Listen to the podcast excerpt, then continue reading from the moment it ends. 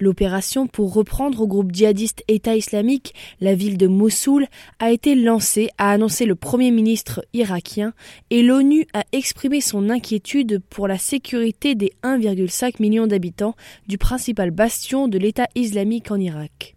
Le temps de la victoire est venu et les opérations pour libérer Mossoul ont commencé, a déclaré le premier ministre irakien Haider al-Abadi dans une allocution à la télévision officielle irakienne.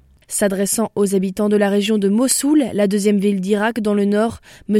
Abadi a lancé Je déclare aujourd'hui le début de ces opérations victorieuses pour vous libérer de la violence et du terrorisme de Daesh. Le secrétaire américain à la Défense, Ashton Carter, a estimé que l'opération était un moment décisif dans notre campagne pour infliger à l'État islamique une défaite durable. Nous sommes confiants que nos partenaires irakiens vaincront notre ennemi commun et libéreront Mossoul et le reste de l'Irak de la haine et de la brutalité de l'État islamique, a déclaré M. Carter.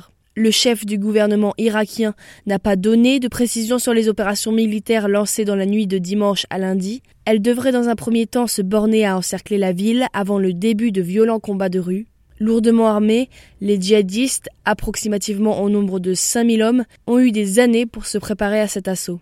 Le secrétaire général adjoint des Nations Unies pour les affaires humanitaires et l'aide d'urgence, Stephen O'Brien, s'est dit extrêmement préoccupé pour la sécurité de quelques 1,5 million de personnes vivant à Mossoul qui pourraient être touchées par les opérations militaires. Selon lui, les familles sont exposées à un risque extrême d'être prises entre deux feux ou prises pour cible par les snipers.